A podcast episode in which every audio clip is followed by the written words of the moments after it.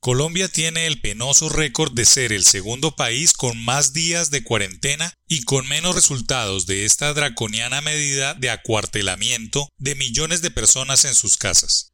El país completará el próximo 31 de agosto 159 días pregonando el aislamiento en medio de mensajes dispersos de prohibición de salir a la calle, de pico y cédula, entre otras acciones más invasivas y polémicas en contra de la libertad de movilización, como son los retenes y controles territoriales que impiden el tránsito de personas entre pueblos y ciudades. Ni qué decir de la clausura indefinida de los aeropuertos que están asfixiando a la economía regional sin resultados claros ni cuantificables, y mucho menos cualificables, pues es un hecho elocuente que el país va rumbo a convertirse en uno de los primeros en contagios y con más muertes por cada millón de personas. Pero el Ministerio de Salud sigue defendiendo su errada estrategia argumentando que de no tener esa férrea cuarentena, la catástrofe pudiese haber sido peor. Nunca nadie lo sabrá porque hace parte de lo que pudo ser. Hay cosas muy buenas si se le hace un corte de cuentas a la pandemia y su estrategia de enfrentamiento.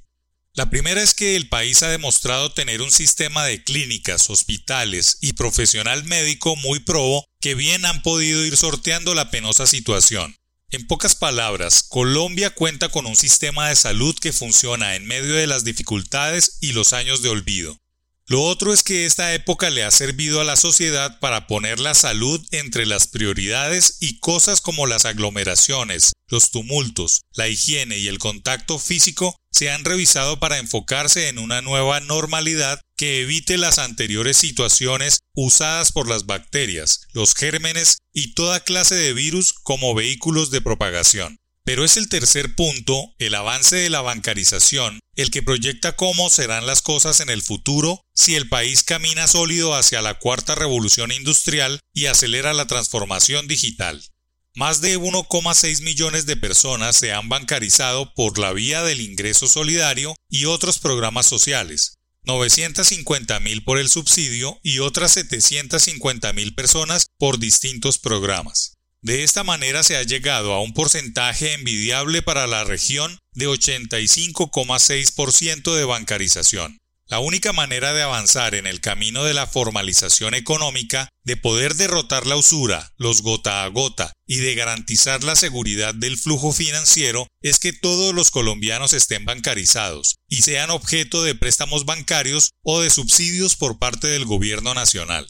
Vamos por buen camino en términos de digitalización y de uso de dinero plástico.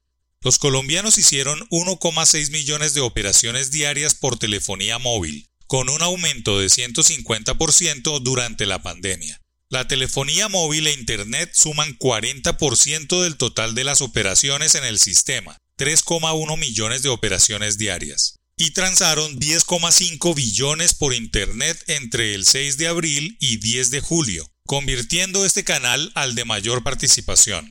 En la pandemia, los colombianos transaron más por Internet 10,5 billones de pesos, mientras que en oficinas 5,6 billones de pesos. Hay lunares, y es que solo 0,7% de los municipios cuenta con un sistema de pagos electrónicos avanzados, al tiempo que 87% de los municipios carece de sistemas de pago electrónicos desarrollados. Solo 40 municipios tienen como plan la adopción de pagos digitales.